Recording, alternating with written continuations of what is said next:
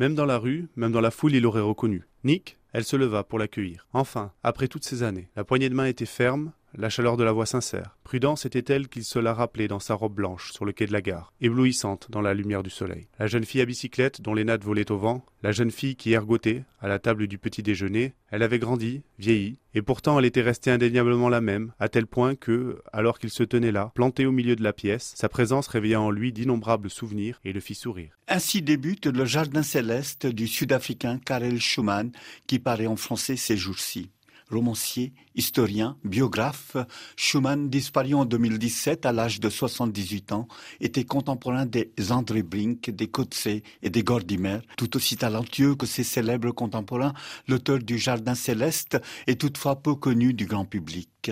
C'était une figure à part, explique Georges Laurie, spécialiste des lettres sud-africaines. Il est à part parce qu'il euh, avait un comportement presque misanthrope. Il a passé une bonne partie de sa vie à l'étranger. Ensuite, il est revenu pour être euh, bibliothécaire à la Bibliothèque nationale du Cap.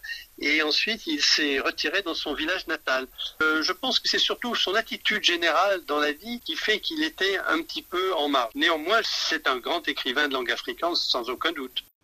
Né en 1939, Karel Schumann a écrit l'essentiel de sa fiction dans la langue afrikaans, idiome de ses ancêtres Boers.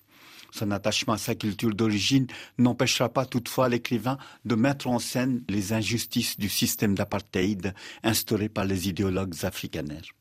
Il y a quelque chose de très proustien dans la fiction de cet auteur, avec un personnage central, solitaire et extérieur à sa société, évoluant dans un univers intérieur d'interrogation et de quête. C'est le cas de Nicolas, protagoniste sud-africain du Jardin céleste, engagé dans une quête nostalgique de son passé. Nous sommes à Londres en 1977 quand s'ouvre le roman.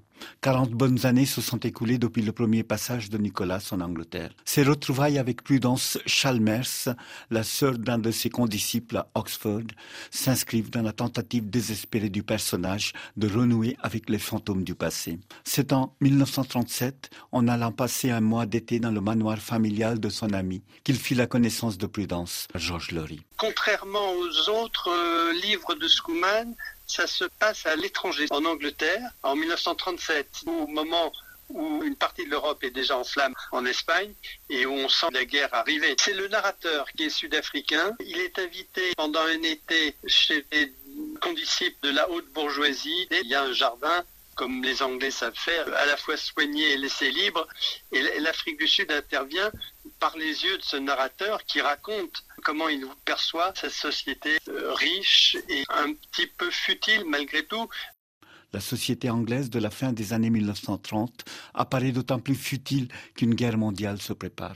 Les dévastations à venir sont incarnées dans le récit par une certaine Gerda, une amie anti-hitlérienne des Chalmers, qui fait le choix courageux d'aller rejoindre les siens en Allemagne pour lutter contre la barbarie montante dans son pays. Quarante ans plus tard, Nicolas est à son tour contraint de retourner en Afrique du Sud, plongé dans les ténèbres de l'apartheid. Nazisme hitlérien et apartheid, même combat, pourrait-on dire. Raconté avec un sens consommé de poésie et d'urgence, Le Jardin céleste est un récit puissant qui frappe par son intelligence narrative tout en suggestion et métaphore et l'élégante beauté de sa langue.